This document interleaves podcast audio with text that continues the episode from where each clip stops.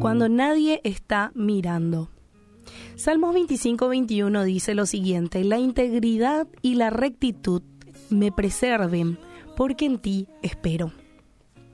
Y uno de los grandes debates de estos últimos años se centra sobre el carácter. Y hay gente que cree que es posible que una persona posea un carácter en público y otro en privado, aun cuando ambos sean muy diferentes.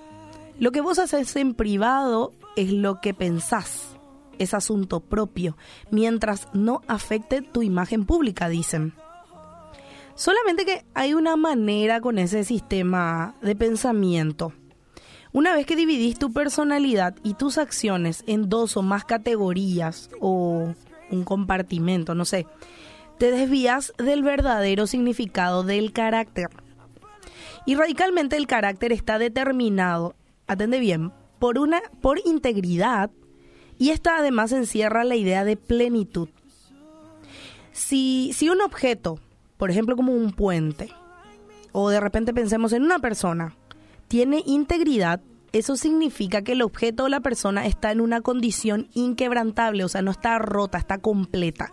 Integridad te habla de completo, de algo que está este completito, sí.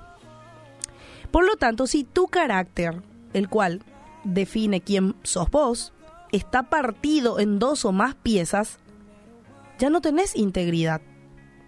Y sin integridad obviamente no tenés mucho carácter. A ver, si se acuerdan de la película tan sonada Titanic, ¿verdad? Una de las principales razones por la que el gran barco del Titanic estaba considerado incapaz de hundirse fue a causa de los compartimentos que la nave poseía en el casco. Y la teoría, porque era teoría, ¿verdad? Sostenía que la inundación en uno de los compartimientos por causa de una brecha o un lugar quebrado en el casco no supuestamente no afectaría a otros compartimientos por los altos tabiques que había entre ellos. Claro, por, por toda la ingeniería que había, ¿verdad? Lo que el diseñador del Titanic no anticipó fue que el golpe o la colisión con el iceberg acuchilló unos 11 compartimientos, de tal forma que el agua del mar derribó las paredes de un compartimiento a otro hasta provocar el trágico hundimiento de la poderosa nave. Y ese mismo principio se aplica a la vida.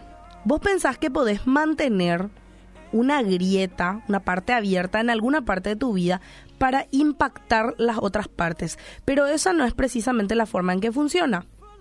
Una brecha en la integridad de un compartimiento de tu vida rápidamente va a inundar los otros compartimientos hasta provocar que tu vida entera comience a hundirse. Así que, ¿cómo vas a mantener tu vida a flote? Y tenés que hacerlo todo con integridad. Mantener, eso quiere decir mantener tu vida al unísono, al mismo tono, viviendo tu vida privada igualmente como lo haces en público. Y viceversa, vivir tu vida en público como lo haces en tu vida privada. Cuando vivís la vida en una plenitud, más que en maneras diferentes en privado y actúas diferente en público, podés tratar esas grietas.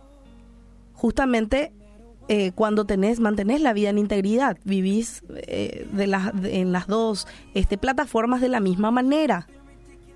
Claro, porque sabes que hay personas que te rodean que pueden ayudarte también, ¿verdad? Si, si conocen de esas grietas. Claro, porque vos te mostrás tal cual sos. Y una de las mejores formas de mantener tu vida íntegra es prestar atención en las pequeñas cosas. Hace lo que debes hacer todos los días para desarrollar tu carácter y preservar tu integridad. La mayoría de la gente vive para agradar a otros vive para agradar a otros en su vida pública, pero en su vida privada lo hace para agradarse a sí mismo o para, para hacer lo que le place y generalmente no, no, no es correcto, ¿verdad? Así que vos viví para agradar a Dios, tanto en la vida privada como en la vida pública.